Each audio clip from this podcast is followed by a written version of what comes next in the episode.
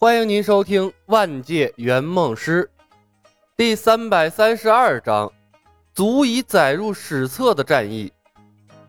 接下来，白石城攻防战陷入了诡异的节奏，焦点和神射手主宰了战场。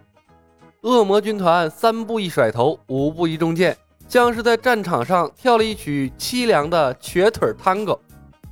牌局中的李牧甚至在考虑。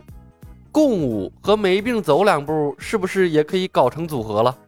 这两个技能加一起，能把人逼疯。他这两个技能都还没用过呢。四轮箭雨过后，远程兵种马个被消耗殆尽，大恶魔自始至终连城墙都没飞上去。烈火精灵掉护城河淹死一部分之后，宁肯在地上站着也不往前飞了。有些精灵甚至开始往后退，退出射手的攻击范围。三个恶魔副将用尽了各种方法督促，却起不到任何的作用。失去了语言能力，统帅和士兵之间出现了交流障碍。比嘎比嘎是皮卡丘种族之间的语言，但英雄无敌世界的生物听不懂。对于艾希斯的恶魔军团来说，这是打得最窝囊的一场战争。尊敬的主帅，投降需要什么条件？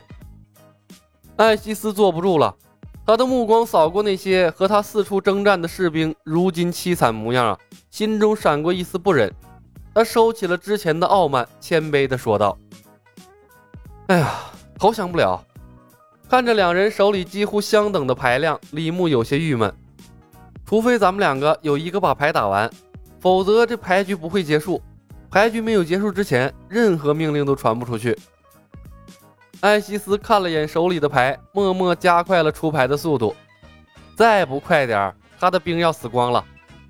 而且，只要他还在战场上，三个副将是不会下令撤退的。毕竟他是军队的主帅。城墙上，老程，我们赢了。冯公子强迫自己关注战场，横七竖八的尸体以及空气中传来的血腥味让他作呕。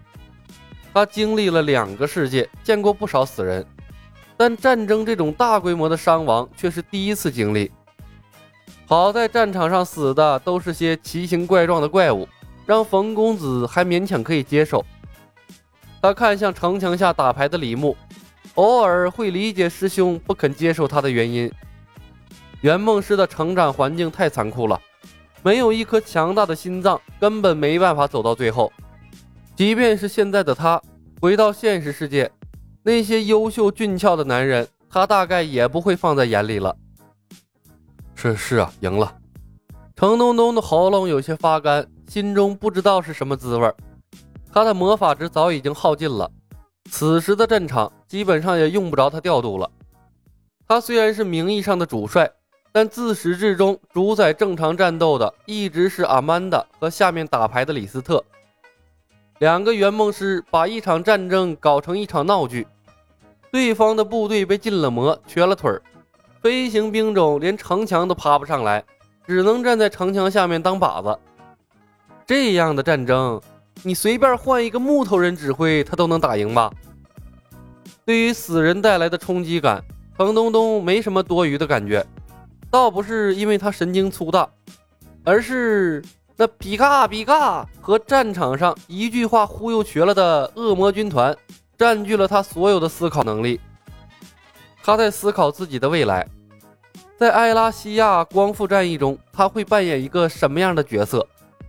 如果每一场仗都这么打，他的光芒绝对掩盖凯瑟琳王后、克里斯汀公爵以及格鲁、德肯、山德鲁等等著名的英雄，成为埃拉西亚历史上的传奇英雄。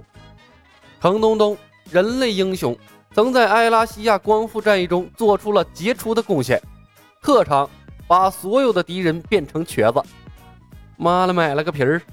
程东东无声地骂了一句，眼睁睁看着他的军队越来越少。艾希斯干着急，没有办法，牌局也不以他的意志为转移。公司的牌局公平公正，让他连作弊都办不到。半个小时后。烈火精灵继马各之后全部战死，十五个大恶魔死的就剩下了五个，而且个个带伤。偏偏每一次飞起来之后，脑袋都会不由自主地转向牌局，强制性的看他们的主帅打牌。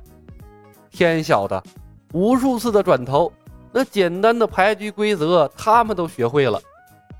终于，又一个大恶魔浑身上下插满了箭矢，绝望而又不甘心的栽倒在护城河之后。剩下的四个大恶魔心灵终于崩溃了。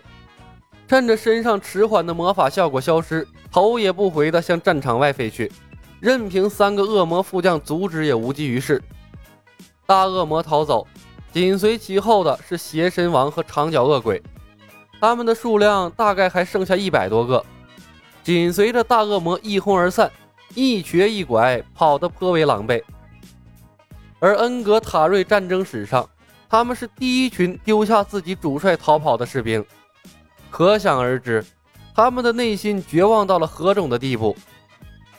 地狱三头犬和小怪物还有狮鹫一样，智力低下，是被驯化的兵种。他们没有逃离，但也瑟瑟发抖地缩在角落，不敢向前一步。当然，他们上前也是送死。投石车失去了作用，他们冲不进城内，前进只是死。战斗进行到这个时候，已经基本算是结束了。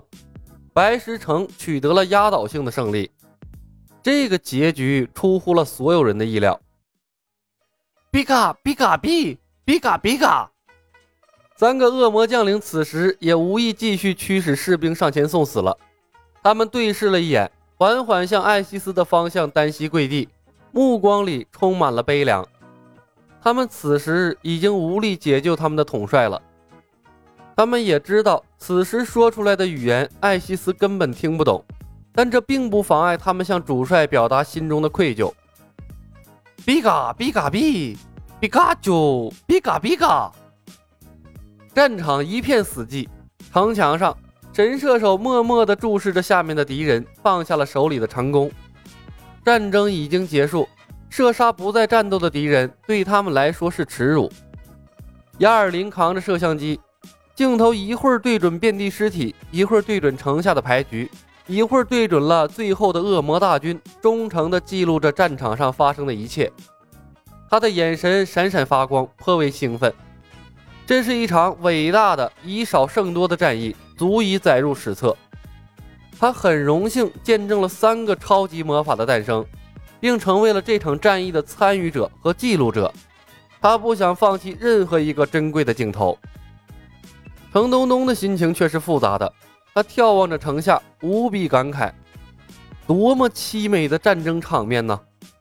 原始的镜头没有任何后期的特效处理，但是现在，硬生生被一场牵骆驼的牌局和一群瘸子给毁了。恶魔军团的士兵前赴后继地向着打牌的两个人冲过去，镜头想剪都剪不掉。这圆梦师真尼玛坑啊！老程，那三个恶魔将领要走了，他们身上有没有宝物？要不要干掉他们？冯公子牢记他们的目的是什么，不想放弃任何收集战利品的机会。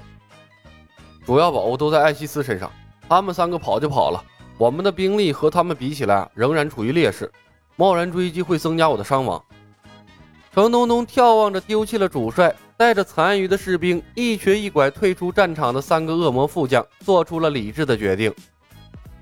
城主，他们已经没有飞行兵种了。我追上去拍摄一些他们的逃跑镜头，给这场战役做一个圆满的收尾。亚尔林自告奋勇，扎心了，老铁呀！